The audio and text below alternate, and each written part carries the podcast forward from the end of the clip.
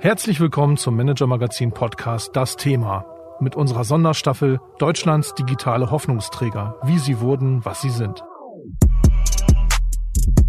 In fünf Folgen geht es um zwei große Fragen. Wie sind die jungen Startups in so kurzer Zeit zu Milliardenunternehmen geworden und haben sie das Zeug, globale Marktführer zu werden? Ich bin Marc Böschen, Redakteur beim Manager Magazin und führe Sie durch diese Staffel.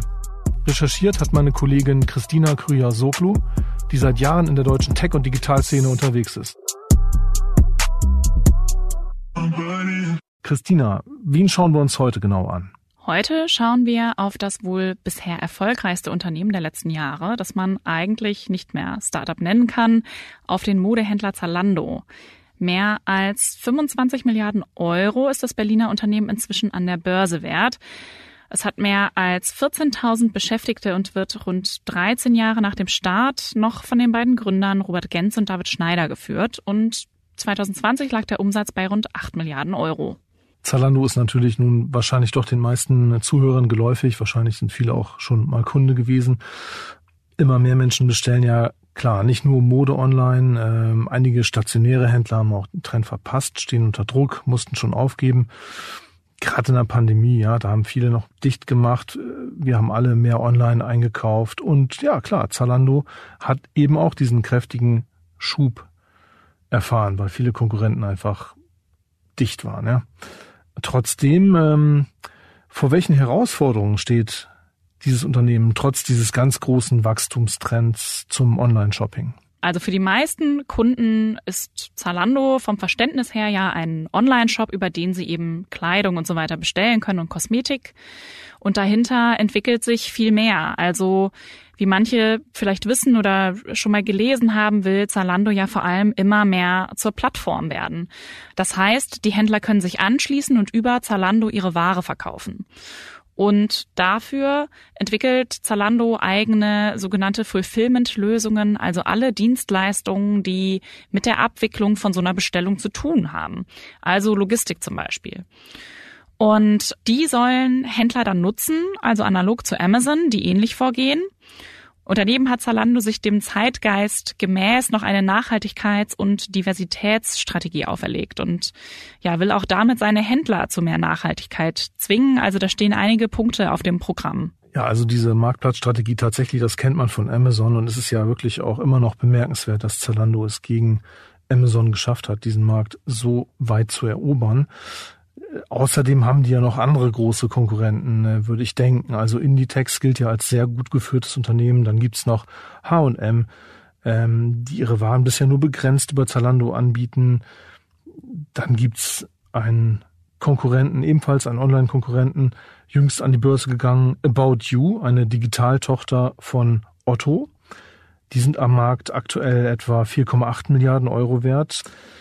Es ist in der Tat ja ein sehr stark umkämpftes Geschäft oder täusche ich mich da? Nein, da hast du völlig recht und genau deswegen haben wir heute jemanden eingeladen, der zum einen Zalando in den Aufbaujahren äh, selbst begleitet hat und dessen lukrativstes Investment auch Zalando war und der zum anderen seit mehr als sechs Jahren im Aufsichtsrat von About You sitzt. Äh, Florian Heinemann ist Gründer und Partner des Berliner Investors Project A und in unserem Gespräch ist er da sehr tief eingestiegen in die Logik des Onlinehandels und beschreibt die Rolle der Samba-Brüder bei Zalandos Aufbau.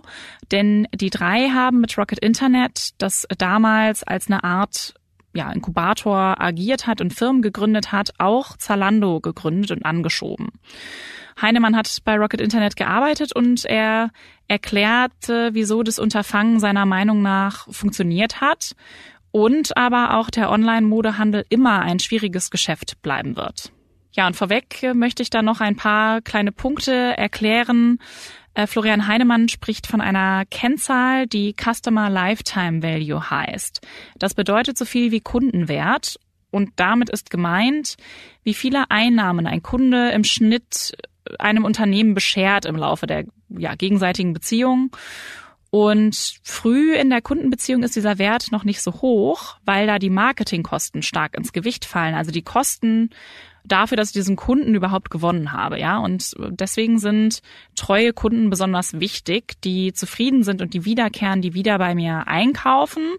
Ähm, aber dazu gleich mehr vom Experten.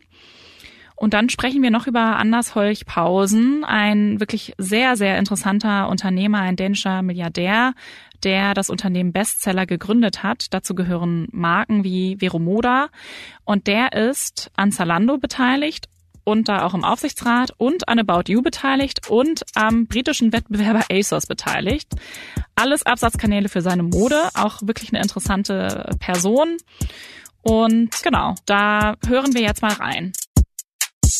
Hier ein Hinweis des Werbepartners O2 Business. Unbegrenztes Datenvolumen endlich bezahlbar? O2 Business macht's möglich und bietet Unternehmen unterschiedliche Unlimited Mobilfunktarife mit Top-Preis-Leistungsverhältnis. Bei allen Tarifen sind 5G, eine Telefon- und SMS-Flat sowie EU-Roaming und ein fester persönlicher Ansprechpartner inklusive. Außerdem nutzen Sie das gerade erst von Connect mit sehr gut ausgezeichnete Netz von O2. Weitere Infos oder ein unverbindliches Angebot erhalten Sie auf o2business.de. Florian, herzlich willkommen zum Manager Magazin Podcast. Schön, dass du heute bei uns bist. Ja, vielen Dank, äh, dass ihr mich eingeladen habt. Selbstverständlich, denn du warst ganz nah dran an den Dingen, die wir heute wissen wollen. Von 2008 an bis 2012, nämlich als die Samba-Brüder Zalando auf die Beine gestellt haben. Und ziemlich früh hat Oliver Samba Zalando ja auch zum Flaggschiff erklärt. Wie kam denn die Idee überhaupt zustande damals? Ja, also äh, es war de facto so, dass äh, Robert Gens und David Schneider, die beiden Gründer, die auch heute noch im, im Vorstand sind, ist eigentlich auch eine irre äh, Geschichte, die haben in Mexiko damals äh, Sandalen versucht zu verkaufen. Das hat, ich meine auch online. Ja, ähm, das hat aber nicht so super funktioniert. Und da war es in der Tat so, dass der damalige Mitgeschäftsführer bei Rocket, äh, der Christian Weiß, mit dem standen die in Kontakt, äh, der war, hatte einen sehr guten Draht zu diversen WHU-Studenten. Und ich meine sogar, dass er denen das Flugticket zurück nach Europa finanziert hat. Und dann hat man sich zusammengesetzt, überlegt, was könnte man machen. Und dann hatten äh, David äh, und Robert eben diese Idee äh, auch angelehnt an Seppos. Aber mittlerweile ist es eigentlich ganz spannend, weil Zalando ja ein Vielfaches größer ist und erfolgreicher ist als Seppos. Aber das war schon das Vorbild, das, das muss man sagen. Und äh, dann ist es Mitte 2006 ging's los. Und dann haben die äh, damals in der Torstraße die Schuhe aus dem Keller geliefert. Äh, und äh, das ist nämlich direkt neben der Schule, wo ich jetzt immer jeden Tag hingehe. Deswegen sehe ich das häufiger. Und da wurde wirklich aus der, äh, wurde wirklich damals aus dem Keller, wurden dann die Schuhe jeden Tag in, äh, in die Postfiliale Chausseestraße gebracht, äh, die es heute nicht mehr gibt. Ähm, genau, so ging's los. Und äh, Flaggschiff wurde es dann eigentlich erst, ja, ich würde sagen, Mitte, Ende 2009. Der richtige Durchbruch kam natürlich dann so mit äh, Schrei vor Glück, Anfang 2010, Jungformat, Fernsehkampagne und, und so weiter. Ja. Ja, das stimmt, dass äh, Rocket den Rückflug bezahlt hat. Das haben die Gründer mal auf einer Fuck-Up-Night in Berlin tatsächlich auch erzählt, weil denen äh, wirklich das Geld ausgegangen ist da in äh, Brasilien und äh, ja, das war dann das war dann der Deal. Äh, Seppos ist ja ein Schuhversender aus den USA. Und äh, Zalando, wie du gesagt hast, hat auch nur mit Schuhen angefangen und dann ja irgendwann auf Mode erweitert. Was waren denn dabei die Herausforderungen plötzlich mit so einem viel größeren Sortiment? Ja, ich glaube, erstmal vielleicht, was war der Hintergrund, ist zu sagen, okay, ich, ich brauche auf jeden Fall eine äh, gewisse Kauffrequenz. Das war ja auch eine der Sachen, die Zalando wahrscheinlich mit am konsequentesten reingebracht hat, diese Denke in Kundenwerten, Lifetime Value und dann ist natürlich der Lifetime Value größer, wenn du, wenn du ähm, Mode äh, mit dabei hast, weil dann hast du natürlich tendenziell mehr Kaufgelegenheiten, aber du brauchst dann im Prinzip zwei parallele Lagerprozesse, ne, äh, die nach unterschiedlichen Gesetzmäßigkeiten äh, funktionieren. Rücksendungen sind bei beiden Kategorien ein Problem, ne, also sowohl bei Mode als auch bei Schuhen und da ist ja insbesondere der deutsche Markt der rücksendeintensivste Markt, nach meinem Verständnis auch weltweit. Also in anderen Ländern wird systematisch weniger zurückgeschickt. Das wissen viele gar nicht. Klar, also Mode und, und Schuhe sind immer auch an anderen Ländern äh, relativ gesehen natürlich rücksendeintensive Kategorien, aber in, in Deutschland insbesondere. Und ähm, du hast ja bei Schuhen schon ein Thema, wenn die zurückkommen, dann musst du die zum Teil aufbereiten, aber Mode umso mehr. Ne? Da hast du natürlich, äh, die müssen gebügelt werden, da muss geguckt werden, sind da irgendwelche Löcher drin und so weiter. Das heißt, da hast du schon nochmal eine äh, wirklich große Operation, um alleine diese Rücksendung äh, in den Griff zu kriegen. Und man muss ja schon sagen, dass es nicht unüblich ist. Das ist auch kein Zalando-Phänomen, sondern insgesamt, dass bei 50, 60 Prozent der Bestellungen, und äh, das war natürlich auch sozusagen eine der Kernherausforderungen, das irgendwie vernünftig in den Griff zu kriegen. Und, äh, und das andere Thema, was du bei Mode natürlich immer hast, ist ähm, äh, das ganze Thema äh, Saisonalität. Ne? Du hast ja sozusagen ein relevanter Teil der Mode, die du verkaufst. Das ist bei jedem Mode-Retailer äh, ein bisschen unterschiedlich, aber die Mehrheit kann man eigentlich immer sagen, ist Saisonware. Ne? Das heißt, die ist für sechs, äh, sechs Monate ist die quasi in Style, wenn man ganz ehrlich ist, sogar nur für einen Teilbereich äh, davon. Und dann muss man sich halt überlegen, äh, was mache ich, ne? wenn ich halt merke, die Lagerreichweite, ne? also wie, wie lang kann ich jetzt diese Produkte noch verkaufen, die ist halt zu lang. Ne? Ich werde die Saisongrenze überschreiten und dann muss ich halt anfangen zu diskontieren. Ne? Und das ist halt mit die größte Herausforderung, ähm, dass du das im Prinzip für jede Modemarke äh, und so weiter individuell handeln musst. Äh, was kaufe ich ein? Und, hab, und du kaufst natürlich immer zu viel von gewissen Dingen und zu wenig von anderen, die eigentlich super laufen. Und das kannst du auch nur noch bedingt korrigieren, insbesondere auch als kleinerer Player, der Zalando am Anfang war, ähm, weil natürlich dann die Modemarken mit den Topsellern präferiert ihre Hauptpartner bedienen und das war natürlich nicht Zalando, ne? So und äh, und das hat man natürlich versucht zu lösen, indem man da etablierte äh, auch Einkäufer und Einkäuferinnen äh, sich geholt hat, die halt entsprechende Beziehungen haben. Aber es ist natürlich trotzdem nicht so einfach. Und du hast natürlich auch das Thema der Vorfinanzierung, ne? weil äh, sozusagen großen Modemarken oder Retailer, die kriegen Kredite oder, oder äh, sind in der Lage, Factoring zu machen. Ne? Und äh, das kannst du natürlich als kleiner Startup-Spieler nicht. Da arbeitest du mit Eigenkapital. Naja, und das sind eben so ein paar Themen. Ähm, ich würde jetzt nicht unbedingt sagen, dass das bei Schuh oder Mode jetzt großartig unterschiedlich ist, aber alles hat seine relativ hohes Maß an operativer Komplexität. Ne? Du hast die Retouren schon angesprochen. Also früher und äh, heute natürlich äh, waren sie ein Problem wegen der Kosten. Äh, mittlerweile ist es auch ein Nachhaltigkeitsthema geworden. Ähm, aber wenn wir mal auf die, auf die Kostenseite schauen, die Kunden müssen ja eine bestimmte Warenkorbgröße bestellen, damit das, was sie am Ende behalten, eben die Kosten deckt oder eben auch am besten noch einen Gewinn erzielt. Äh, bei Zalando ähm, hieß es lange, dass die Rücksendequote in den frühen Tagen sogar noch weit über 50 Prozent äh, lag. Wie hat man das denn dann in den, in den Griff bekommen konkret? Und wie lange hat das gedauert? Ich glaube, erstmal muss man verstehen, Rücksendequote per se ist jetzt nicht unbedingt ein Problem, ne, sondern kann auch ein Convenience-Feature natürlich sein. Ähm, weil du musst ja halt eine Sache sehen, die, die, äh, die Kosten, die du hast für die Rücksendung, sind immer fixe Kosten paar Euro, 10 Euro, 15 Euro, je nachdem wie aufwendig der Rücksendeprozess ist und auch der Aufbereitungsprozess natürlich ist. So, wenn du ausreichend hohe Warenkorbgrößen hast, ähm, dann äh, und das kann natürlich auch insbesondere bei zufriedenen Kunden, ne, das ist nicht bei, nur bei Zalando so, es ist generell im Mode Einzelhandel so, also per per E-Commerce, dass bei Bestandskunden, wenn das gut gemacht wird, im Prinzip die Warenkorbgrößen kontinuierlich steigen und bei Bestandskunden auch relevant größer sind eigentlich als bei Neukunden. Ähm, und äh, in dem Moment, wenn du sozusagen ausreichend Deckungsbeitrag aus deinen Orders äh, produzierst, ist jetzt die die die reine Rücksendequote per se nicht so ein großes Problem ähm, äh, und man hat eben schon gewissen Trade-off. Man kann natürlich sagen, ich reduziere jetzt Auswahlbestellungen. Ne? Das ist ja sozusagen so ein Hebel, um Retourenquote zu reduzieren, indem ich einfach sage, ich erlaube halt nicht, dass der Kunde drei Teile von irgendeinem äh, Produkt kauft. Ähm, und dann habe ich natürlich per se jetzt erstmal dem das schwerer gemacht, eine Rücksendung äh, durchzuführen, aber ich äh, verringere damit natürlich auch die Kundenzufriedenheit. Ne? Das heißt, man hat schon so ein gewisses Abwägen zwischen, ich lasse äh, mehrfach äh, Orders zu, also mehrere Teile pro, äh, pro Item, mache auch eine Rücksendung relativ einfach. Das ist ist ja auch zum Beispiel so, bei, bei Amazon kann man das sehr schön sehen oder auch bei verschiedenen anderen Spielern. Man muss sich den Rücksendeschein ausdrucken, ne, das nervt so ein bisschen. So. Und bei Zalando ist das eben äh, ja bis heute, nach meinem Verständnis, bei den allermeisten Bestellungen so. Äh, da liegt ein Rücksendeschein bei, den kannst du ausfüllen, da ist schon ein Rücksendelabel drauf. Das heißt, das ist Teil der Convenience. Ne? Und ich glaube, das äh, hat Zalando sehr schnell dann auch verstanden und hat auch verstanden, das kann sich rechnen. Das hat auch About You äh, erkannt, dass das eigentlich Teil der Convenience ist und dass es viel viel we wesentlicher ist, eine hohe Kundenzufriedenheit zu haben, die dann wieder zu einer guten ähm, äh, letztendlich Bestandskundenquote oder, oder Wiederholungskaufquote führt. Und du musst natürlich in der Lage sein, das ist, das kommt natürlich auch nochmal dazu, du musst natürlich sozusagen jetzt erkennen, was sind Kunden, ähm, äh, die das ausnutzen. Ne? Das, das kommt natürlich schon dazu. Du hast ja schon, äh, das ist bei About You genauso, aber generell, dass du halt Leute hast, die bestellen was für ein Wochenende und dann schicken sie es halt wieder zurück, nachdem sie das äh, zur Party getragen haben und so. Ne? Also die Leute, das musst du natürlich verhindern. Ähm, aber ansonsten ist das, äh, ist das durchaus ein Feature, was gute Kunden äh, sehr gerne nutzen und was eher deren Zufriedenheit fördert. Zalando stand ja in den frühen Jahren lange in der Kritik ähm, wegen der mangelnden Profitabilität. Ich denke, heute sind wir in Deutschland auch schon ein bisschen mehr gewöhnt aus, aus der Startup-Welt. Also Delivery Hero im, im DAX äh, noch nie ein Jahr profitabel abgeschlossen. Also so langsam setzt der Gewöhnungsfaktor ein. Aber in Zalandos Anfangsjahren war es immer, also habe ich auch in den alten Berichten nochmal gesehen, immer die Kritik, die sind nicht profitabel. Ähm, Robert Gens äh, hat dann mal gesagt, na ja, wir kannten ja intern die Zahlen.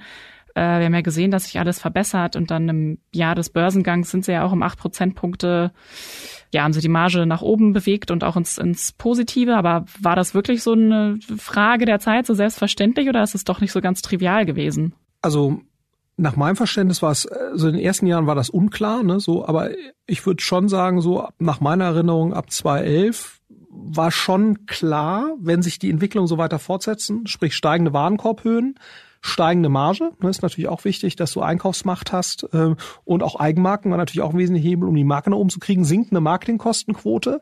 Da war eigentlich schon klar, wenn sich das so fortsetzt, dann wird das aufgehen. Und das war bei About You ehrlicherweise genauso. Der entscheidende Faktor ist, schaffst du sozusagen ausreichend aktive Kunden zu haben, weil eine Bestandskundenorder halt relevant weniger Marketingkosten produziert als ein, als Neukunde. Ne? Ähm, aber wenn du siehst, dass du es schaffst, in diese Marketingkostendegression reinzukommen, weil halt ein immer größerer Anteil von Orders von Bestandskunden kommt, dann kannst du eigentlich sehr schön absehen, wo die Kurve ist. Mhm. Ja, zeitlich passt das ganz gut ähm, zu dem, was Robert Gens mal auf der Konferenz K5 gesagt hat vor zwei, drei Jahren. Äh, da hat er darüber gesprochen, dass das Investment Ende 2009 äh, des mittlerweile für äh, tot erklärten ehemaligen Tengelmann-Chefs Karl Erivan Haupt äh, ja entscheidend gewesen ist. Er hat da äh, seine Unterschrift unter ein 20 Millionen Euro Ticket äh, gesetzt, als Zalando eben noch sehr klein war. Äh, was hat das alles angeschoben damals? Ja, das kam, dieses Investment kam Ende 2009, kurz eben bevor äh, dann die erste Fernsehkampagne lief. Ne? Und, ähm, und das war natürlich dann auch entscheidend, um überhaupt Ware einkaufen zu können, um so eine Fernsehkampagne fahren zu können. So, also insofern, da braucht man eben dieses Eigenkapitalinvestment und das war schon sehr mutig und war auch einer relativ hohen, äh, ich kriege das Umsatzmultiple gar nicht mehr zusammen, aber es ist ein sehr, sehr hohes Umsatzmultiple gewesen, auch im Verhältnis zu heutigen äh, Maßstäben. Ne? Der, das hat ja damals der Christian Winter eben mit dem äh, Karl Erivan Haupt betreut. Und, und das war schon sehr, sehr mutig und hat sich für die auch wahnsinnig ausgezahlt. Aber im Wesentlichen war es, war es da, um überhaupt das Risiko eingehen zu können, eine Fernsehkampagne zu machen und natürlich eine korrespondierende Warenbeschaffung äh, überhaupt vorfinanzieren zu können, ne? also äh, dieses Wagnis eingehen zu können und das äh, und das war schon das Entscheidende, muss man sagen. Dieses Jahr 2010 hat es eben auf eine ganz andere Ebene gehoben, genau. Und dann äh, folgten ja noch weitere Investments, ähm, aber ich glaube, das war wahrscheinlich äh, das, was dann letztendlich den Durchbruch gebracht hat. Ich finde es ganz interessant, dass Zalando ja nicht eigentlich nicht die ersten waren. Wenn man sich mal ASOS aus Großbritannien anschaut, die waren mhm. da schon acht, acht Jahre am Markt, als man bei Zalando überhaupt erst losgelegt hat. Und trotzdem hat mittlerweile Zalando ASOS weit überholt. Woran machst du das fest? Ja, ich glaube, also ASOS steht ja auch nicht schlecht da, ne? das darf man auch nicht vergessen, auch, auch eine sehr gute Firma. Ähm, äh, gut, die hatten damals ja auch einen etwas anderen Fokus, ne? also dieses As Seen on Screen, das ist ja sozusagen der, der Fokus gewesen, dass sie sozusagen Celebrity getragene Klamotten aus dem Fernsehen, die wurden dann verkaufbar äh, oder kaufbar überhaupt gemacht. Und das war ja so das Ursprungsprinzip. Und, und die haben natürlich ja weniger so auf diese Dampfhammer-Marketing-Methode äh, gesetzt, äh, wie das Zalando gemacht hat, sondern die waren damals sehr stark auch mit Social Interaction schon äh, unterwegs und in dem Bereich auch gar nicht schlecht unterwegs. Ne? Also ähm, ich glaube, was Zalando eben perfektioniert hat, ist zum einen diese Maschinerie aufzubauen, aber dann natürlich zum anderen diesen diese gnadenlose Fokussierung auf den Marketing-Push, das eben wirklich bis zum allerletzten zu drehen. Parallel äh, wurde auch äh, eine Online-Marketing-Maschinerie aufgebaut. Ne? Also wir hatten, glaube ich, zu Höhe, im Höhepunkt zwei Milliarden Banner-Impressions alleine in Deutschland pro Monat. Ne? Das heißt also, jeder Internetdeutsche hat im Schnitt was ich 50 oder 60 Mal Zalando im, im Monat auch online gesehen. Ne? So, das heißt also, was Zalando damals glaube ich schon gut gemacht hat, ist äh, die auch eben die, den schwachen Werbemarkt auch da auszunutzen. Der kam dann so langsam wieder. Ne? Ähm, aber da eben und das ist ja auch sicherlich ein bisschen was, was äh, was die Sambas damit reingebracht haben, so diese äh, diese Denke es gibt keine festen Marketingbudgets mehr, sondern ich habe im Prinzip etwas, was ich pro Kunde ausgeben kann. Und solange ich das äh, erreiche in meiner Kundenakquisition, gibt es eigentlich kein Limit. Das heißt, wenn ich weiß, ein Kunde ist innerhalb von sechs Monaten, neun Monaten, zwölf Monaten profitabel, solange gebe ich Geld aus. Und, und ich glaube, das ist etwas, was eben Zalando sehr konsequent äh, gemacht hat. Was aber natürlich auch nur funktioniert, wenn eben gleichzeitig diese ganze Maschinerie dahinter für eine gute Kundenzufriedenheit sorgt und du auch das Sortiment konsequent erweiterst um überhaupt die Wahrscheinlichkeit zu erhöhen, dass Leute halt drei, vier Mal pro Jahr kaufen. Weil das brauchst du halt, um in diese diese äh, Marketingkostendegression reinzukommen und und das eben alles parallel ja so und und, und das ist, war schon echt spannend zumal das ja schon alles ein ziemlicher Jugendforschansatz war ne da war ja niemand da oder wenige also außer im Einkaufsbereich da gab es schon erfahrene Einkäufer aber sonst war das schon sehr Jugendforsch mäßig, ne, muss man sagen. Auf der IT-Seite gab es auch ein, zwei erfahrenere Leute, ähm, äh, aber auch, und das trägt sich ja bis heute in den Vorstand durch. Ne? Also wenn man sich anguckt, wer heute im Vorstand ist, mal abgesehen von Jim Clark, äh, der so, so ein Amazon-Veteran ist, du hast den David Schröder, äh, der, der letztendlich ähm, auch ja äh, ähnliche Historie hatte, äh, auch von der gleichen Hochschule kommt, der den ganzen Logistikbereich damals äh, aufgebaut hat und, und ich glaube jetzt CFO ist, also Nachfolger auch von Ruben geworden ist. Und, und, und dann hast du äh, dann hast du Robert und David, die halt beide weiterhin da im Vorstand aktiv sind. Du hast äh, gut jetzt noch eine neue Personalvorständin, ähm, aber im Wesentlichen sind das sozusagen die die Kräfte, die auch 2008, 2009 schon äh, am Start waren. Also David war jetzt nicht äh, der David Schröder war jetzt nicht Mitgründer, aber der war auch, ich glaube 2009 war der am Start spätestens. So und ähm, und hat dann im Prinzip gelernt, wie baut man eigentlich Logistik und hat dann eben auch verantwortet, wie diese ganze Logistikinfrastruktur, die dann in, in Erfurt sozusagen ihren Höhepunkt äh, fand. Ich glaube, das größte, wahrscheinlich bis heute größte Logistiklager Europas. Das war im Prinzip das Projekt von ihm. Klar hatten die auch ein paar Logistikexperten dabei, aber es war schon sehr stark ein Ansatz, eben Leuten die das Potenzial zwar haben, aber nicht unbedingt die Erfahrung, denen die Verantwortung zu geben und zu sagen, wir probieren das jetzt aus. Äh, und das hat damals zumindest äh, noch sehr, sehr gut funktioniert. Du hast gesagt, dass die Kundenzufriedenheit sozusagen dahinter stimmen muss, wenn das äh, Marketingbudget unbegrenzt ist. Man muss jetzt ja dann ja schon mal sagen, dass das nicht die äh, Stärke auch von äh, Oliver Samba gewesen ist, äh, Kundenzufriedenheit äh, hervorzurufen, mhm. wenn man auch etwa an äh, Groupon äh, denkt, ähm, wo sich ja, glaube ich, viele der Restaurants, Nagelstudios und so weiter Anbieter da doch sehr äh, dupiert gefühlt haben. Wieso war denn das bei Zalando anders?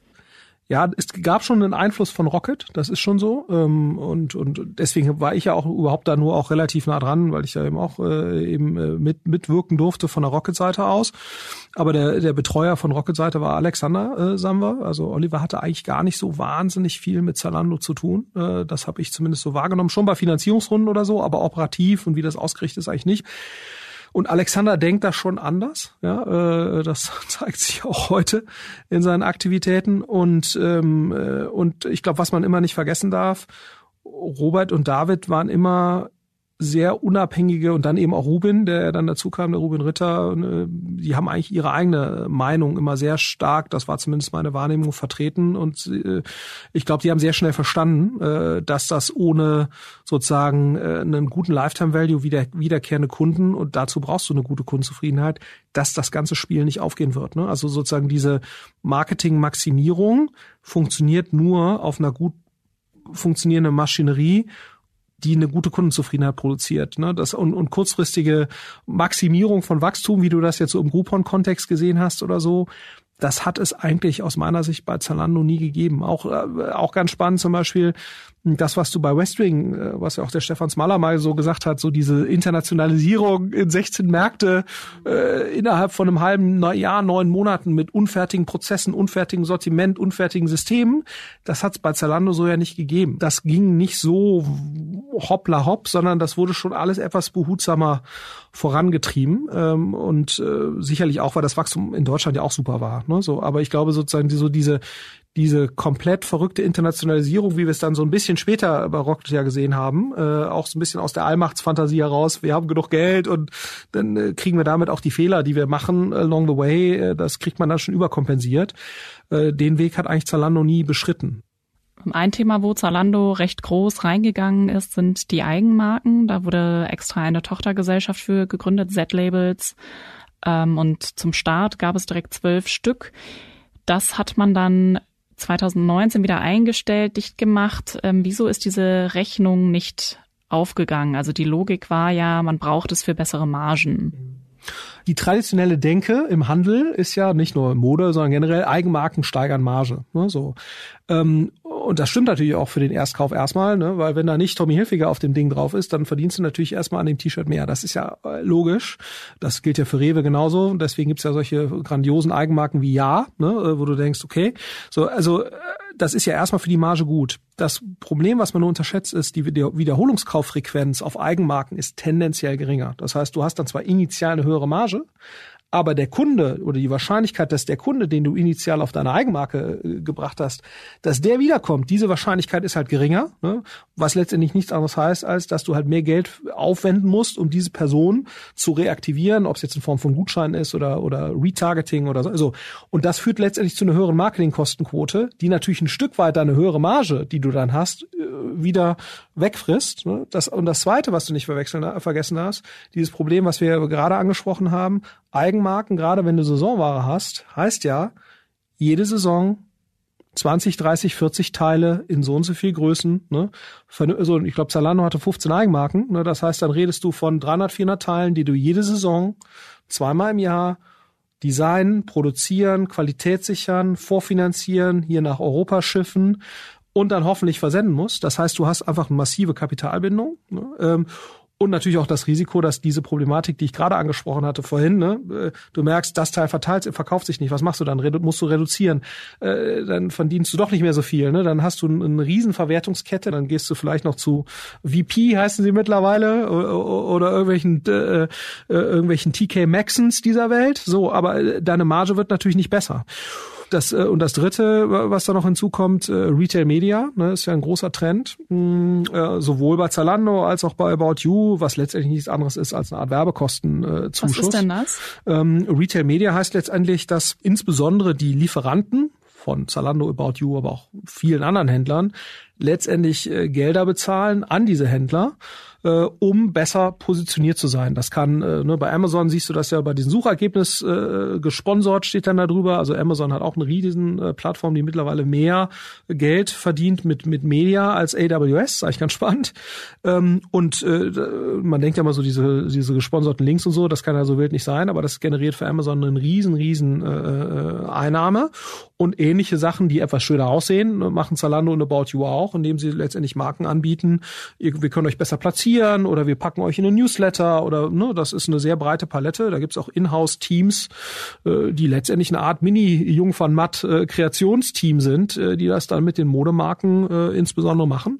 Und, äh, und äh, Werbeverkauf ist natürlich ein sehr lukratives Business äh, grundsätzlich. Und das erhöht natürlich zusätzlich nochmal die Marge, die du letztendlich mit deinen Suppliern generierst, weil das ja letztendlich diese Retail-Media-Deals sind eigentlich immer Teil auch von der Verkaufsverhandlung. Ne? Das heißt also, du redest über die Marge, die Tommy Hilfiger äh, dir abgibt als Händler, aber du redest auch darüber, was Tommy Hilfiger nächstes Jahr gedenkt, mit dir an, äh, an Retail-Media-Deals zu machen. Und, äh, und da reden wir immerhin von drei, vier, fünf Prozent äh, von so einem Umsatz, die dann auch mal Retail-Media noch sein können mit natürlich ganz anderen Margen dahinter, als du das jetzt im Handel hättest und natürlich auch mit ganz anderen Aufwendungen, ne? weil da muss nichts äh, verschickt werden und so weiter. So, wenn du das verstehst, dann merkst du im Prinzip, dass die Differenz zwischen einer Eigenmarkenmarge und einer Drittmarkenmarge mit, äh, gerade wenn du ein aufstrebender Player wirst, der, der den Kundenzugang hast. Du wirst ja immer mächtiger. Ne? Das heißt, die Markenmacht nimmt immer mehr ab. Nicht im High-Luxus, High-End-Bereich, da ist das sicherlich noch anders. Ähm, aber sag mal, im, im Mass-Market äh, hat ein Zalando oder eine About You, haben eben ihre Position, die sie gegenüber den Marken haben, dramatisch ausgebaut. Ne? Und das ist ja auch mit einer der Gründe, warum jetzt so jemand wie äh, der Heuch äh, Anders Pausen äh, bei ASOS, Zalando und bei About You investiert, um letztendlich natürlich auch eine gewisse Insight zu haben, aber natürlich auch eine gewisse Machtposition äh, da aufzubauen äh, bei seinen wichtigsten Outlets. Ne? Also insofern so hängen dann diese Dinge auch wieder zusammen.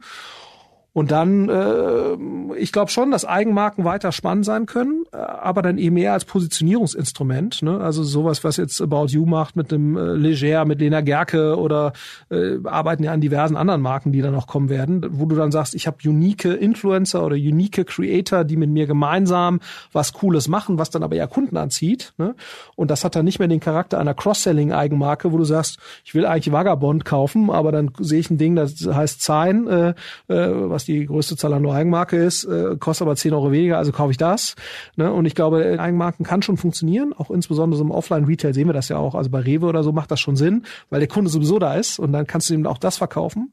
Aber wenn du den Kunden aktivieren musst, muss im Prinzip eine Eigenmarke halt den Charakter einer wirklichen Marke haben. Das ist eben nicht so einfach, äh, das vom Reißbrett zu kreieren und äh, weil das natürlich auch gewisse Irrationalitäten hat. Und das 14 Mal zu machen, ähm, ist eben nicht ganz so einfach. Ja.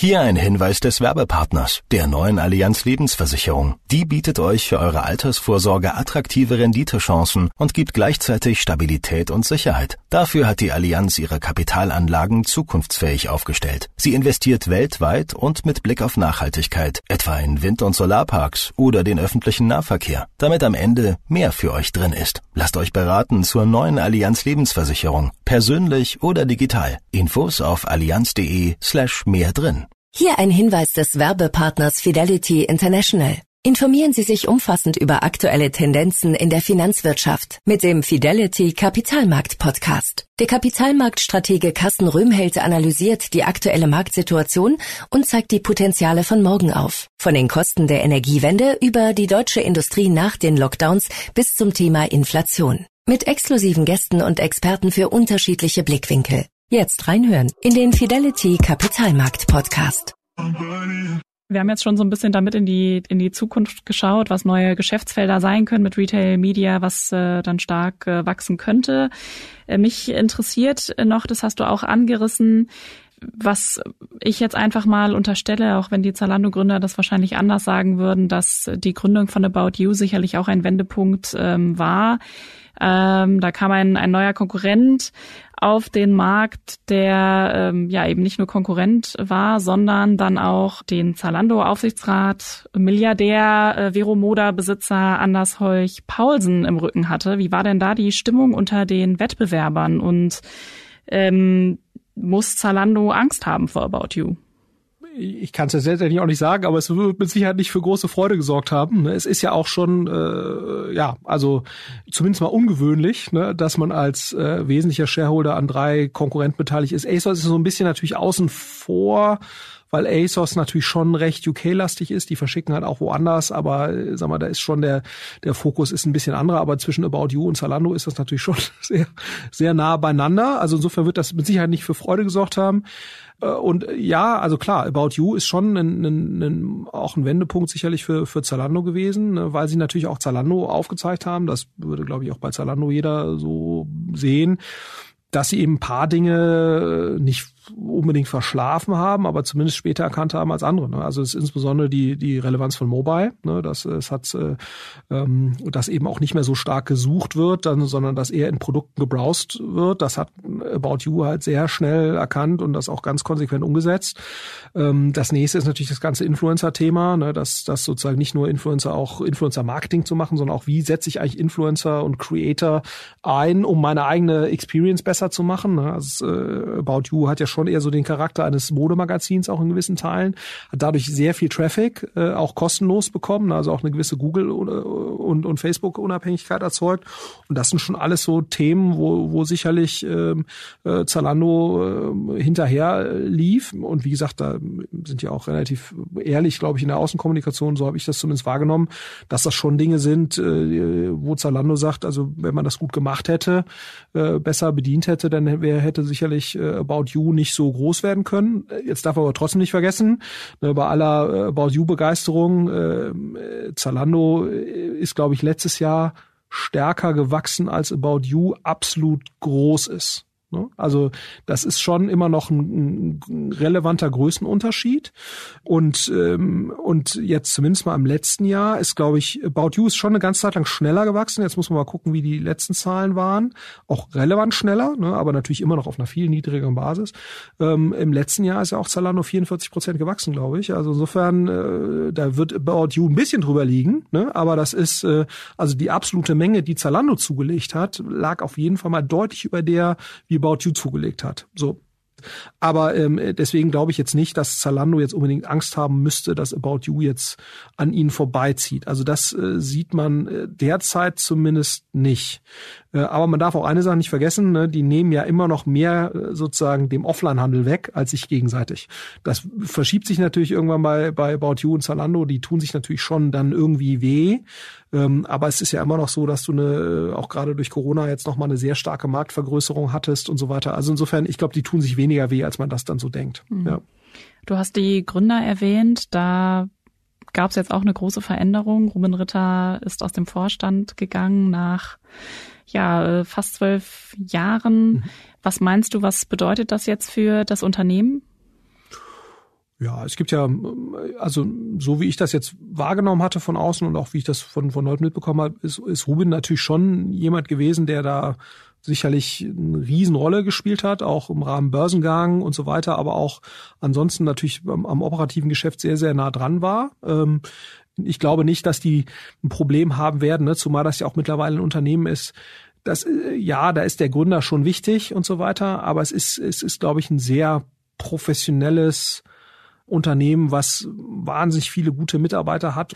Also ich denke, dass die sowas kompensieren können. Ne? Also das war ja nie so ein Ego-Kult-Unternehmen, wie man das jetzt von irgendwie Apple kennt oder so, sondern die waren ja immer alle sehr zurückhaltend und äh, fast zu zurückhaltend in meinem äh, Geschmack irgendwie, äh, weil es ja ein tolles äh, Beispiel ist auch für andere und da müsste man eigentlich mehr drüber reden. Ja, reden tun sie definitiv nicht, das stimmt. Zumindest aus meiner Erfahrung. Ähm, wenn wir jetzt mal nach, nach vorne schauen, hat ja nach wie vor die der Ausbau der technischen Plattform und ähm, der Plattformstrategie äh, klaren Fokus. Also da, da gehen ja eine ganze Menge Dinge mit einher. Zalando will einen eigene, eigenen Logistikbereich aufbauen, beziehungsweise hat schon aufgebaut, will ihn immer größer machen. Wie, wie schwierig ist das? Mhm. Ja gut, die Problematik ist halt natürlich, dass wenn du sagst, äh, ich will das Dritten anbieten, ne, das was ja auch so mit Amazon so ein bisschen angefangen hat, ne, die, die zu sagen, alle Systeme, alles, was wir machen, alle Services müssen eigentlich so gut sein, dass wir es nicht nur für uns machen, sondern dass wir eigentlich es für Dritte anbieten. Ob wir das dann tun, different story. Aber das äh, setzt natürlich so einen hohen Benchmark. Ne? Und auch in dem Moment, wenn du jetzt sagst, ich will gerne meine Logistikdienstleistung für Modemarken beispielsweise anbieten, ne?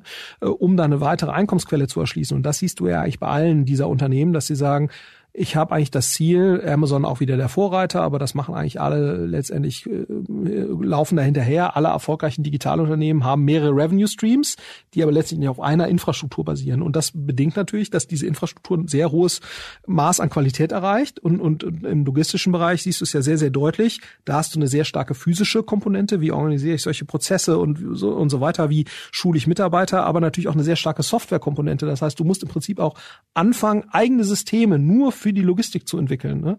So, weil, weil du sonst natürlich auch nichts Überlegenes am Markt anbieten kannst. Und, und das ist natürlich die Schwierigkeit, dass du letztendlich den Anspruch hast, bei relativ vielen unterschiedlich gelagerten Systemen und Infrastrukturelementen ein Level an Exzellenz erreichen musst, was im Prinzip besser ist oder zumindest mal mithalten kann mit dem, was die Besten da im Markt tun. Und das ist natürlich schon ein sehr, sehr hoher Anspruch. Und das führt natürlich auch dazu, äh, dass du wahnsinnig viele Leute brauchst. Ne? Also Leute fragen immer, wie, wo, was machen die mit zweieinhalbtausend Entwicklern oder die da jetzt irgendwie arbeiten? Und hört, sind die nicht mal irgendwann fertig? Das ist aber ganz lustig, wenn man mit Leuten auch spricht. Und, äh, und dann merkst du, das ist natürlich eine absolute Mammutaufgabe, weil du natürlich auch parallel jemand hast wie Amazon, der halt die Standards treibt. Ne? Äh, also ähm, und, und, und jemand wie Gorillas tut's indirekt natürlich auch, ne? weil natürlich äh, äh die Leute auf einmal denken, ja, pff, also eine halbe Stunde jetzt irgendwie Lieferzeit oder eine Stunde oder 90 Minuten wie bei Flaschenpost, das ist ja dann auf einmal normal. Ne? Und, und was dann sozusagen die Erwartungshaltung des Kunden wird halt von sehr vielen Spielern getrieben und dem musst du dann Rechnung tragen. Ähm, und das ist, glaube ich, die Schwierigkeit, dass man das eben parallel auf der Hardware, Prozess, Infrastruktur und Softwareseite auf einem sehr, sehr hohen Niveau vorantreiben muss. Und das ist ja auch der Grund, ne, warum du auch zu diesem Wachstum verdammt bist, wie das ja in Zalando und, und, und About You auch tun, weil du sonst die Infrastrukturkosten, die du eigentlich brauchst, um da mitmachen zu können, überhaupt gar nicht refinanziert bekommst. Ne? Und ich glaube, das muss man sich halt klar machen. Retail äh, ist halt mittlerweile durch Amazon, aber natürlich auch andere Spieler ein so hartes Spielfeld, dass du ja nicht nur diese Kompetenzen brauchst, sondern im Prinzip auch die absolute Größenordnung, um da überhaupt sinnvoll mitspielen zu können. Es war ja bis vor ein paar Jahren noch so, und das siehst du auch bei Amazon sehr schön, da haben die die Logistik-Facilities außerhalb von irgendwelchen Städten ge äh, gemacht. Und vor fünf, sechs Jahren hat es angefangen, dass das immer innenstadtnäher wurde. Warum? um halt diese kurzen Lieferfenster bedienen zu können. So, und, und das stellt dich natürlich, wenn du auch ein Otto und solche Leute, die halt auch riesen Logistik-Facilities außerhalb von Städten, teilweise in Regionen mit billigen Arbeitskräften gemacht haben, das kannst du dann ja nicht mehr machen, sondern da brauchst du auch was in München und du brauchst was in Stuttgart. So, und das sind ja alles Entwicklungen, die musst du mitgehen. Ähm, und das ist, glaube ich, äh, kapitalmäßig eine Schwierigkeit und kompetenzmäßig. Und du darfst auch nicht vergessen, du spielst halt gegen Amazon, ne? Die halt eigentlich defizitäres Handelsgeschäft äh, mit zu subventionieren. Ne? Und deswegen ist auch dieser Plattformausbau so wichtig, weil du das letztendlich brauchst, um das überhaupt äh, refinanzieren zu können. Ne? Also Zalando positioniert sich ja auch gegenüber den Händlern als Partner. Äh, klar, die Logik versteht man, wenn ich als Partner Unternehmen, als Partnerhändler da angeschlossen bin, bekomme ich eine viel höhere Reichweite, Bestellungen, die ich sonst nie bekommen hätte. Auf Kundenseite sieht es dann manchmal so aus, bei Amazon ja auch, dass ich äh, fünf Produkte auswähle, fünf Pakete bekomme. Es ist natürlich total nervig. Also muss Zalando da noch viel mehr zum Logistikkonzern werden oder äh, gibt es da gar keine gute Lösung für? Äh, gibt schon eine Lösung und das versucht ja auch, siehst ja auch bei, bei Amazon, versucht ja auch seine Marketplace-Seller, ne? Ich weiß, also es gibt ja dieses Fulfillment bei Amazon-Programm und Amazon drängt schon sehr stark seine Händler dazu oder Anbieter, diese, selbst wenn sie Marketplace-Seller sind, eben die Fulfillment bei Amazon-Lösung zu nutzen, damit genau das nicht passiert. Ne? Und, und das Gleiche kannst du natürlich bei Zalando auch machen. Das heißt, du kannst dann sozusagen diese Pakete erst noch bündeln und dann weiter verschicken, aber dann hast du natürlich einen zeitlichen Aspekt und du hast einen Kostenaspekt.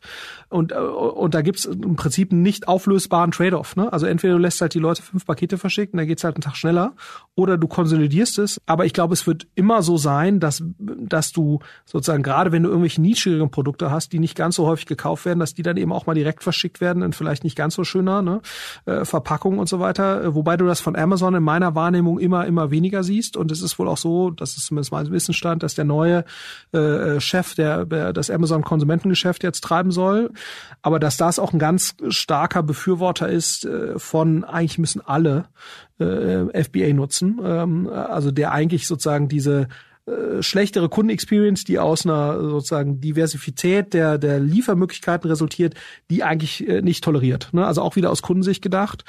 Ähm, aber klar, ich meine, die andere Alternative ist, du legst dir äh, 200.000 Produkte halt äh, auf Lager. Ne? Äh, so, das ist, dann hast du natürlich eine gute Experience.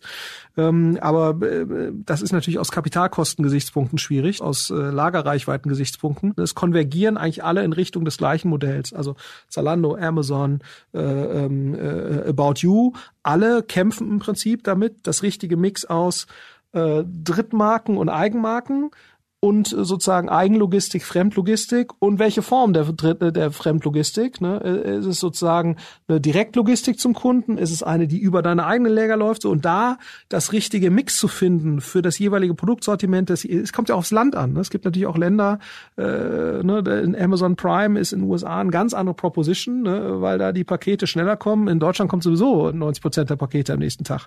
Da ist ja die Amazon Prime Logistik Proposition eine viel geringere. Das heißt, das ist schon sehr, sehr sehr, sehr, sehr komplex, sich das zu überlegen. Und du hast halt ein Moving Target, ne, weil halt Amazon äh, gleichzeitig sich immer wieder andere Dinge überlegt und andere Prioritäten setzt. Und dann hast du noch so Leute wie Flaschenpost und wie Gorillas, ne, so äh, die dann auch wieder verhaltensverändernd wirken. Ähm, also insofern, es ist äh, als Retailer kann man sich nicht ausruhen, zumal du ja gleichzeitig und das vergisst man immer, selbst wenn du einen richtig, richtig guten Job machst, machst du halt zehn Prozent EBIT. Ne? So, also ähm, also es ist ja nicht so, dass du jetzt Händler, klar, du hast eine Hut Group, die so eine sehr starke Eigenmarkenfokus haben, die machen dann auch mal mehr, ne? So, aber du hast eine relativ kleine, du bewegst zwar riesige Mengen, aber du hast eine relativ kleine Errormarge, sage ich jetzt mal, für um, um eben Dinge falsch zu machen. Und das, das ist ja gerade die Schwierigkeit von Retail. Ja. Hm. Ja, das hat man auch mal gesehen 2018, als äh, Zalando seine Retouren nicht gut genug aufgearbeitet äh, hat. Da sind sie auch plötzlich wieder in die Verlustzone ger gerutscht und das Wachstum lag nur bei 11 Prozent, also deutlich unter Zalando Standards eigentlich. Das äh, ist schon ganz interessant, wie schnell das dann doch gehen kann, obwohl man eigentlich glaubt, man hat schon ganz gut etablierte Prozesse. Dann schleicht sich da tja, irgendwie falsche Politik ein, welche Waren aufbereitet werden können, welche nicht und schon ähm, ja kracht die Marge ein. Ja, oder du kaufst einfach mal äh, 20 Prozent der Ware, die du einkaufst, ist einfach nicht gut verkäuflich. Ja? Also äh, das ist halt das Problem, das unterschätzt man immer so. Man denkt, ja, das ist eine gut geölte Maschinerie. Aber da muss halt alles, jedes Jahr, jeden Monat, jede Woche, muss halt, du musst halt immer wieder performen. Ne? Mhm. Und das ist, und, und wenn was schief läuft, äh, und das ist eben auch das Problem, wenn da einmal unter, und die, unter ein System an Fixkosten, an Infrastruktur ist ja ausgelegt auf steigende, äh, steigende Mengen. Ne? Und in dem Moment, wenn das da nicht kommt, dann hast du schon relativ schnell im Handel äh, ein Problem. Ja? Also mhm. das gilt nicht nur für Zalando, das gilt äh, ist generell ein Handelsproblem. Ja? Also weil halt dann letztendlich deine EBIT-Marge, die du dann am Ende hast, ist was ganz anderes, als das jetzt ein Vodafone oder sowas hat. Ne? So, also das ist äh, ähm, also das ist schon kein total dankbarer Bereich. Also auf der anderen Seite, wenn man jetzt die reichsten Listen dieser Welt anguckt, da sind sehr sehr viele Händler. Insofern muss man jetzt glaube ich kein Mitleid haben. Aber es ist es ist kein triviales Business. Jetzt kommt ja noch eine neue äh, Problem- oder Fragestellung hinzu, ähm, nämlich die der Nachhaltigkeit, wo der Druck ja auch von allen Seiten wächst, entsprechend Prozesse anzupassen. Äh, Zalando hat auch seine Nachhaltigkeitsstrategie äh, verkündet. Äh, ich frage mich natürlich, wie viel man äh, darauf überhaupt geben kann. Klar, man will die Verpackung verbessern, Plastik reduzieren, das ist schon mal gut. Dann dürfen sich auf der anderen Seite Konzerne wie Inditex so grüne Nachhaltigkeitslabel auf ihre 15 Euro äh, Jeans-Shorts äh, kleben und äh, das soll dann Nachhaltigkeit sein. Also damit rettet man die Welt ja auch nicht. Wie können die Konzerne denn da überhaupt mit umgehen? Also wie viel Verantwortung haben die auch dabei? Ja, ich glaube, was ja alle auch versuchen und ich, ich zumindest mein Eindruck, dass Zalando das auch sehr sehr konsequent irgendwie versucht, ne? einmal natürlich nachhaltiger einzukaufen, also den gewissen Druck zu machen, dass die Ware, die jetzt da verkauft wird, auch auf die Produzenten und zu sagen, äh, ihr müsst auch darauf achten, dass da äh, keine Kinderarbeit, äh, Produktionsprozesse äh, möglichst schadstoffarm und so weiter da wird schon drauf geachtet ähm, und äh, da hat natürlich jetzt insbesondere größere, jetzt wie Zalando, About You, Otto Gruppe, haben ja schon auch da eine erhebliche Marktmacht. Ne? Ähm, man muss aber natürlich auch sehen, anders als wir das in unserer Berliner Blase immer so wahrnehmen, es gibt, äh, gibt's ja auch, Otto macht da auch sehr ausführliche Studien immer zu, es gibt schon eine gesteigerte Bereitschaft auch dafür Geld zu bezahlen, das ist schon so, aber es ist natürlich trotzdem, nur weil etwas nachhaltiger ist, ist es jetzt immer noch im Massenmarkt nicht so, dass eben der Konsument bereit ist, dafür relevant Geld zu bezahlen. Es gibt eine gewisse Kundengruppe, die tut das, die wird auch größer, aber äh, das ist, äh, sage ich nicht so, weil ich das gut finde, sondern weil es einfach die Realität ist. Nachhaltigkeit als Kaufargument hat sicherlich noch nicht die Rolle, äh, die man teilweise vermuten sollte auf Basis des Medienechos, was man so sieht. Ne? Und Leute, klar, wenn sie sehen, Produkte kosten gleich viel, dann kaufen die eher das Nachhaltige. Aber Leute, die jetzt bereit sind, 20, 30 Prozent mehr zu bezahlen für etwas Nachhaltiges mit den gleichen Produkteigenschaften, das ist immer noch eher die Minderheit. Und ähm, das ist natürlich so ein bisschen auch die Schwierigkeit, die die Unternehmen da in dem Bereich haben. Ne? Und auch natürlich die Same-Day-Delivery-Themen und Ware zehnmal vorzuhalten in zehn Logis verschiedene Logistikzentren und so weiter. Das ist natürlich auch, ne? also eine Zentrallogistik wäre aus der Sicht äh, viel besser, äh, wenn Kunden auch bereit wären, zwei, drei Tage auf irgendwas zu warten. Und da, aber das sind sie halt nicht. Ne? Äh, so beziehungsweise wahrscheinlich ist auch vielen Leuten gar nicht klar, dass das ein direkter Nachhaltigkeitstrade-off ist. So und ähm, und das ist natürlich die Schwierigkeit, wo, wo die jetzt stehen. Auf der anderen Seite, die wollen die besten Talente haben. Ne? Auch da ist das ja ein Riesenthema, äh, dass du als Arbeitgeber natürlich auch zeigen musst, dass du dich dafür engagierst und dass das auch nachhaltig ist und so oder, oder glaubwürdig ist. Und und ich nehme das sowohl Zalando ab, ich nehme das auch äh, Otto About You ab, dass sie da was tun. Aber es ist es ist äh, nicht ein ganz so einfacher Case Case, gerade aus kommerzieller Sicht, weil, wie gesagt, die Mehrzahlungsbereitschaft ist nicht in der Masse da. Kann man das Problem dann überhaupt lösen? Ja, also ich glaube, wie gesagt, die Leute werden ihr Verhalten nur ändern, wenn, wenn halt sozusagen es Kosten für nicht nachhaltiges Verhalten gibt, was sich dann eben in den Preisen niederschlägt. Das heißt, letztendlich ist, ist eine Regulierung gefragt, die halt, ne, wie wir das von CO2-Zertifikaten kennen und so weiter, äh, die letztlich ein Preisschild drauf macht äh, für, für Ressourcenverbrauch und nicht nachhaltiges äh, Agieren. Das kann nur von der Politik kommen.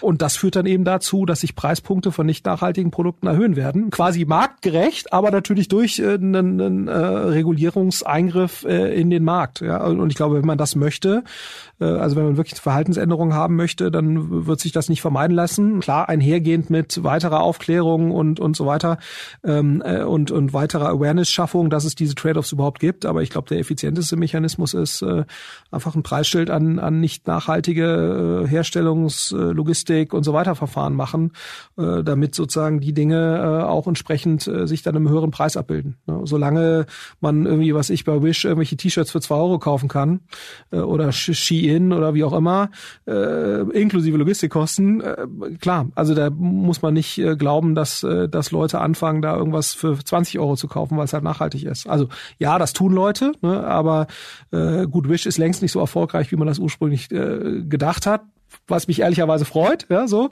Ähm, aber also ich glaube, man muss da adäquate Kosten dran machen äh, und, und das wird nur über Regulierung gehen. Ja, da wird sicherlich noch einiges äh, kommen, auch sicherlich viel Druck. Ähm, wenn wir mal nach vorne schauen, wie es mit Zalando weitergehen wird, gab es ja auch immer mal Übernahmegerüchte. H&M stand mal im Raum, also mehr unbestätigte Gerüchte, ja, äh, Amazon stand auch im Raum. Äh, glaubst du, Zalando wird eigenständig äh, bleiben oder ist da durchaus doch auch denkbar, also etwa H&M ist ja online wirklich nicht gerade traumhaft äh, aufgestellt, ja, ähm, dass sich da vielleicht doch noch etwas entwickelt. Mhm. Ja, also äh, kann ich jetzt schlecht äh, beurteilen. Ich glaube, von den eigenständigen Playern, die es jetzt gerade gibt, ist Zalando wahrscheinlich am besten positioniert, um auch eigenständig zu bleiben. Ne? Also sozusagen von den neuen Spielern da im Modebereich. Aber klar, also für den Amazon könnte das schon sehr viel Sinn machen, so eine Firma zu übernehmen. Äh, und dafür auch einen sehr ordentlichen Preis zu bezahlen. Also ich glaube, dass äh, wenn man wirklich Fashion äh, angehen möchte, wäre das für Amazon sicherlich etwas, was sich was sich lohnt. Ne? Also das hängt ja dann auch oft von zwischenmenschlichen Geschichten ab und so weiter. Man denkt ja immer, das sind nur so rationale Themen, ähm, aber so wie ich das erlebt habe, menschelt das natürlich auch bei solchen Sachen immer sehr stark und das hängt dann sicherlich auch davon ab, ob sich da die handelnden Personen irgendwie nett finden. Ja? Das ist äh, oder denken, dass sie dass sie da, da das überhaupt wollen. Es hängt sehr stark von den individuellen Zielen ab, äh, dann letztendlich der der handelnden Personen.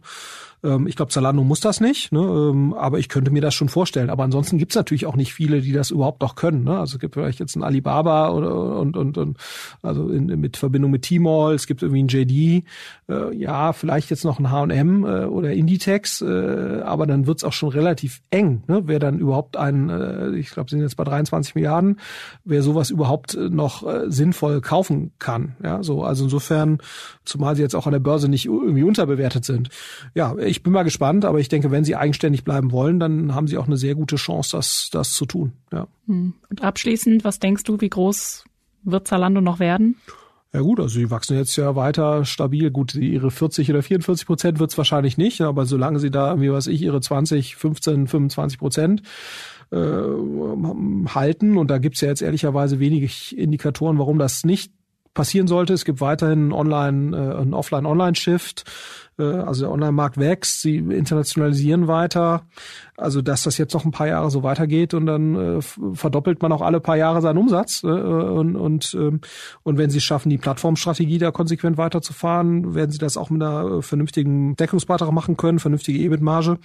Dann spricht nichts dagegen, sozusagen, dass auch der Aktienkurs noch sich ordentlich weiterentwickeln wird. Ne? Also ob es jetzt so, ich glaube, so wie es jetzt die letzten paar Jahre war, das war schon sehr erstaunlich, weil das natürlich auch mit den gesamten Tech-Bewertungen oder gesamten Aktienmarktbewertungen, die waren ja recht, äh, recht äh, beeindruckend. Ähm, aber äh, ich sehe jetzt keinen Grund, warum sich das jetzt nicht so weiterentwickeln sollte. Also ich glaube, die sind sicherlich eine der Firmen, die die, die Möglichkeiten hat, äh, das aus eigener Kraft zu schaffen. Absolut.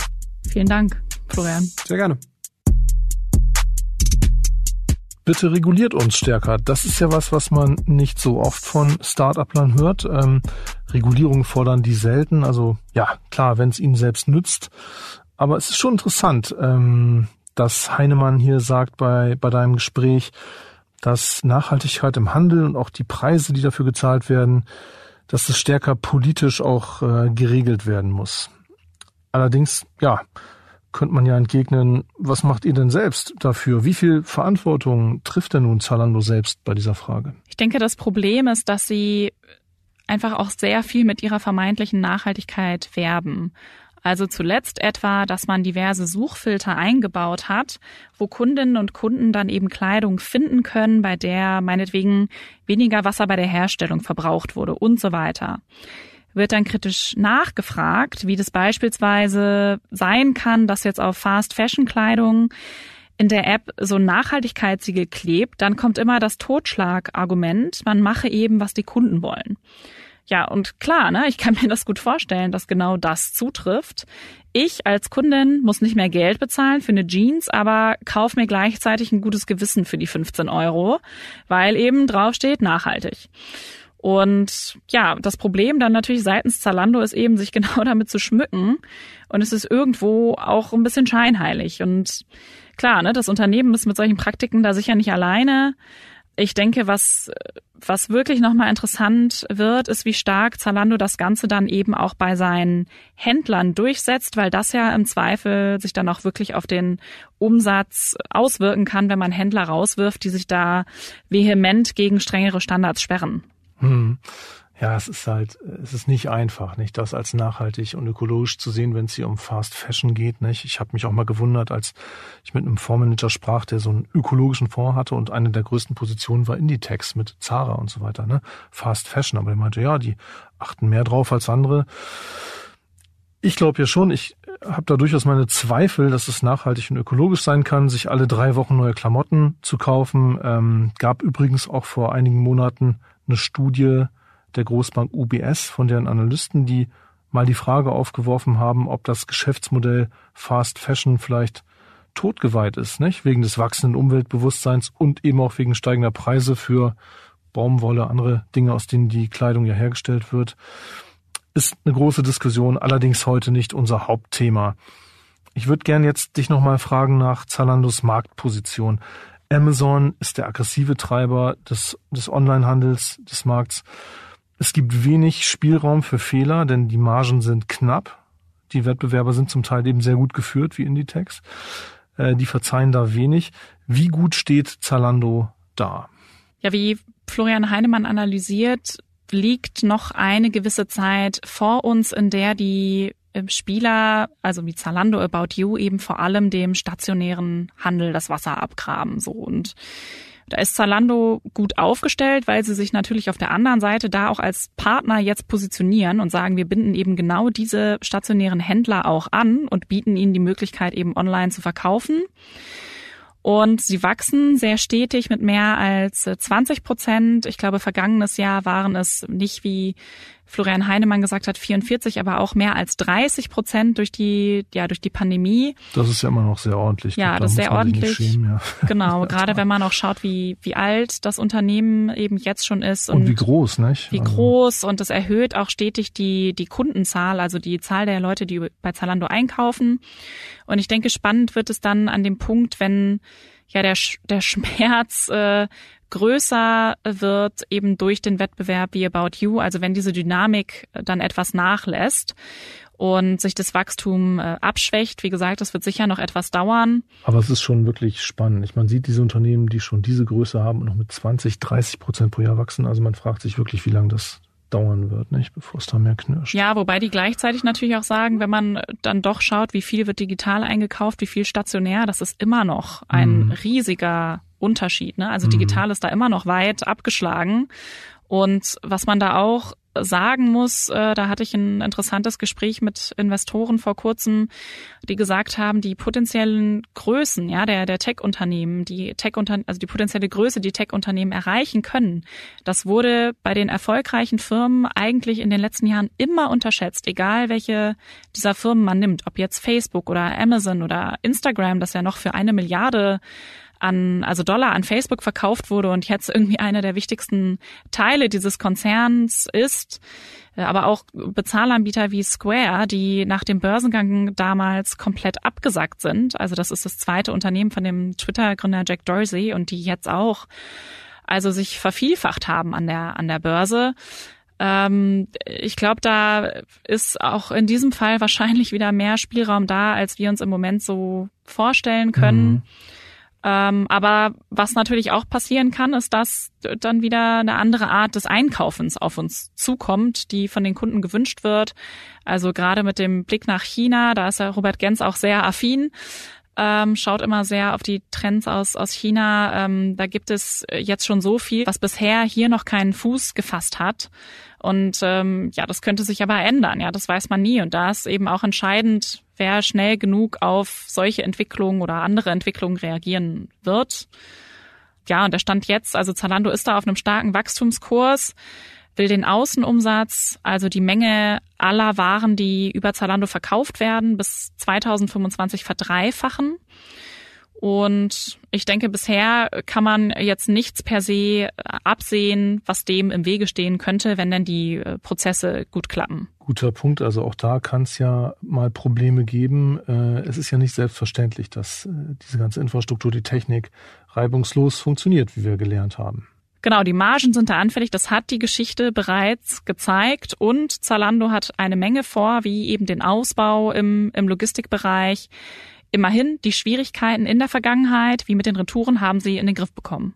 Weiß nicht, warum du es jetzt mir sagst. Ich habe gar nicht so viel zurückgeschickt. Das kann ich wirklich. Äh, das kommt vielleicht noch, Marc, okay. wenn du wenn du da einmal anfängst zu bestellen, kannst du vielleicht nicht mehr aufhören. Ja, mal schauen, mal schauen.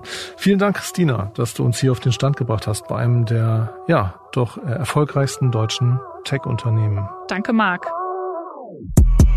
Das war die fünfte und vorerst letzte Folge aus unserer Reihe Deutschlands digitale Hoffnungsträger. Herzlichen Dank an unseren Gast Florian Heinemann und liebe Zuhörerinnen und Zuhörer. Im nächsten Jahr, Anfang 2022, geht es weiter mit einer neuen Staffel.